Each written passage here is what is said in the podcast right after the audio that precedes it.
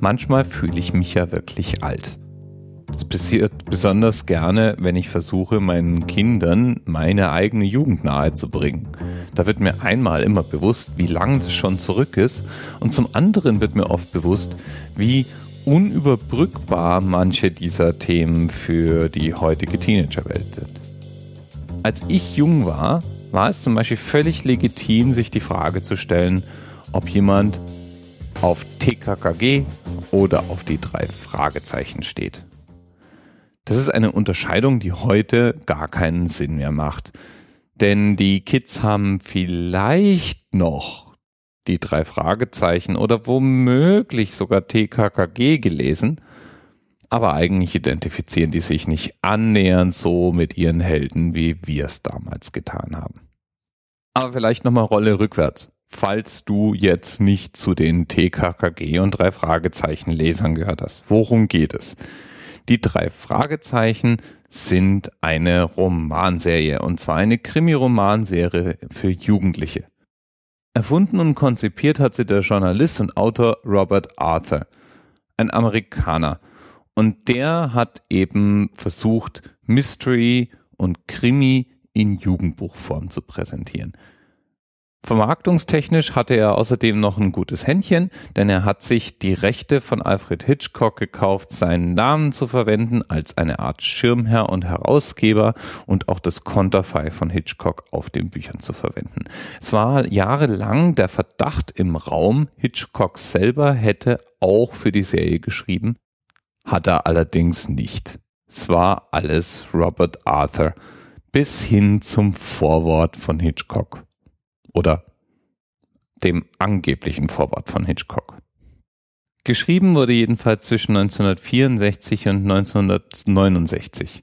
Das war also alles noch bevor ich geboren wurde.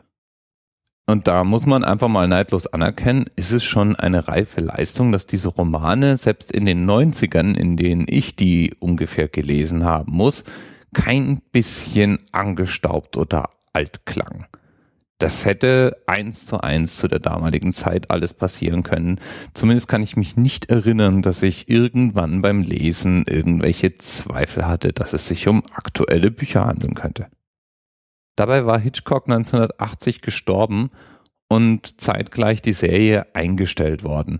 Es gab noch ein paar einzelne Nachzügler, die später noch veröffentlicht wurden, aber im Wesentlichen war's das. Interessant finde ich auch, dass der Titel Die drei Fragezeichen, den man im deutschen Kulturraum überall wiedererkennt, in den USA oder in England vollkommen unbekannt ist. Dort hieß die Reihe The Three Detectives. Und die drei Fragezeichen gab es so als Titel nur in Deutschland. Abgeleitet wurde der Titel von den Fragezeichen, die die drei Hauptfiguren der Romane, Justus Jonas, Peter Shaw und Bob Andrews auf ihren Visitenkarten tragen. Die drei sind jedenfalls noch recht junge Detektive, was natürlich gut ist, wenn man als Teenager die Romane liest, und sind aus einem Denksportclub hervorgegangene Nachwuchsdetektive, die auch die kniffligsten Fälle durch Nachdenken lösen, aber dabei oft in ganz schön brenzliche Situationen geraten. Das ist auch manchmal ganz schön spannend. So spannend, dass auch Erwachsene noch ihre Freude damit haben. So gibt es beispielsweise auch einen deutschsprachigen Drei-Fragezeichen-Podcast, der sehr hörenswert ist, wenn man Fan der Serie ist. Dass die Serie schon eingestellt ist, habe ich ja schon mal erwähnt. Für die deutschen Fans ist vielleicht trotzdem interessant, dass bis 2014 immer noch Teile übersetzt wurden. Also erst so nach und nach die gesamte Serie in Deutsch verfügbar wurde. Inzwischen gibt es auch noch ein paar, nennen wir es mal, artverwandte oder stilverwandte Adaptionen.